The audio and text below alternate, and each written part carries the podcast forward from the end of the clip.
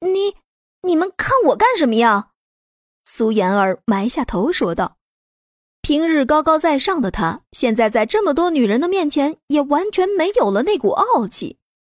女人最了解女人，现在所有人对萧然的感觉，他们彼此都是心知肚明的，只不过没有人愿意捅破那层窗户纸罢了。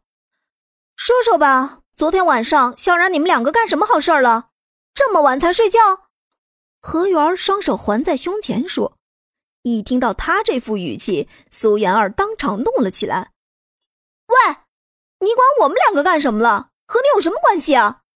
这下可好，身为罪人的苏妍儿现在更加吸引仇恨了。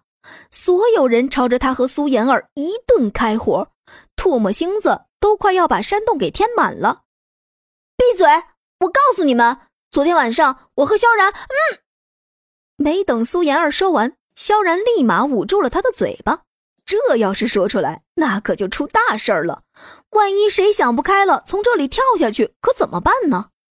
女人都是自私的，她们只想把男人占为己有，谁想让自己的男人和别的女人过夜呀？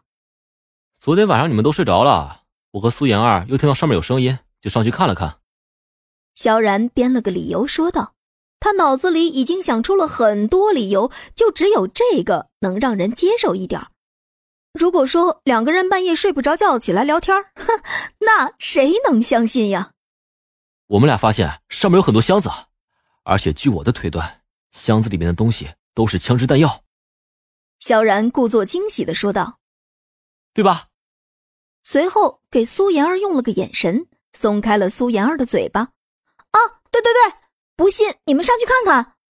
苏妍儿很配合的附和道：“虽然她不知道上面究竟有什么东西，但起码这样能让争吵暂停一会儿。至于昨天晚上都干了些什么，她以后肯定要让萧然自己开口承认。”刚开启直播，直播间的观众们就开始热闹了起来。哟，这看来昨天晚上关掉直播之后，发生了不可描述的事情啊！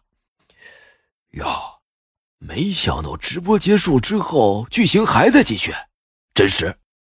哎呀，快去给我们看看空投吧！我想快点看到萧然狙击海盗的场景。一大早上，直播间的人数就已经达到了一个亿。这些人都是在直播间刚开始的时候就已经进来了，那个时候萧然还没睁眼，但旁边的声音观众们都能听得清清楚楚。